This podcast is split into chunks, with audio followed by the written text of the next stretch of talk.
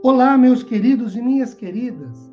Sejam vocês todos muito, mas muito bem-vindos a mais um podcast cujo objetivo é o dispor, de maneira mais dinâmica possível, um trecho da palavra do Senhor para a edificação da nossa fé.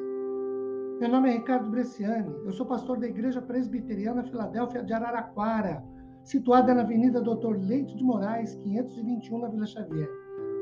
É sempre uma grande alegria levar a todos vocês mais uma reflexão bíblica. Hoje, prosseguindo a série de podcasts sobre a oração do Pai Nosso, ainda Mateus capítulo 6, versículo 9, agora a frase Pai Nosso.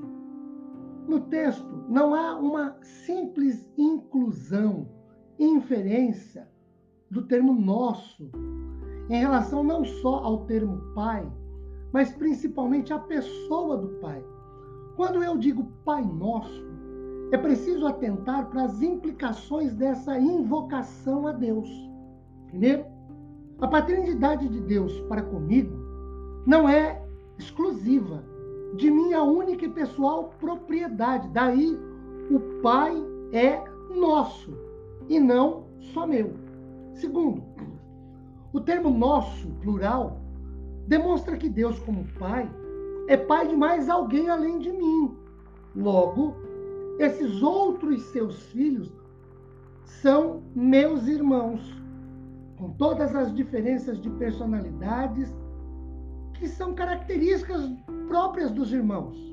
Terceiro, o relacionamento dos demais filhos de Deus para comigo e para com o Pai revela a existência de uma família, de acordo com Efésios 2,19, a família de Deus. Por isso, Deus é o pai nessa família. E seus filhos devem se relacionar, se tratar, conviver como irmãos, visando o bem, a união, a harmonia na família. Agora, queridos, em todas as famílias, por mais perfeição no convívio que possa existir, uma ou outra diferença acaba aparecendo a gostos, preferências diferentes. Esse convívio no relacionamento familiar nos permite visualizar duas verdades. Primeira, a família deve ser unida, deve ter harmonia, superação das diferenças, porque vida de saúde deve existir prosperidade, o bem-estar, o sucesso da família.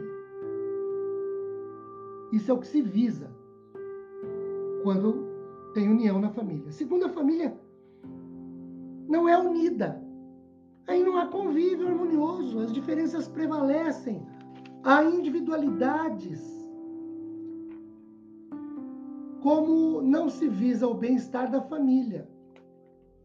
Com os filhos nessa família, devemos desenvolver pelo menos três fundamentais papéis. De acordo com Efésios 4,16, a participação, a responsabilidade na estruturação da família. Quando cada membro da família faz a sua parte, a saúde, a bem-estar, a sucesso e a prosperidade. A família pode ser unida ou desunida. Segundo, deve-se visar sempre a família. Pode existir individualidade, o que não pode, e é isso que acaba com as famílias, é o individualismo. Quando cada membro visa proveito próprio, levar vantagem. Mateus 12, 10 e 16 trata disso. Terceiro, deve-se lembrar que a família é de Deus. Tudo o que fazemos ou não fazemos na família, fazemos ou não fazemos para Deus. Não há famílias de Deus, a família é uma só. E aí ou eu sou membro dela, ou eu não sou. Deus não vai iniciar uma nova família para atender meus caprichos. Minha família, minhas regras. Família de Deus, suas regras. Que Deus nos abençoe com paz, consolo e conforto, e nós, como seus filhos, tendo outros irmãos, membros da família, nos esforcemos para que tenhamos harmonia e paz.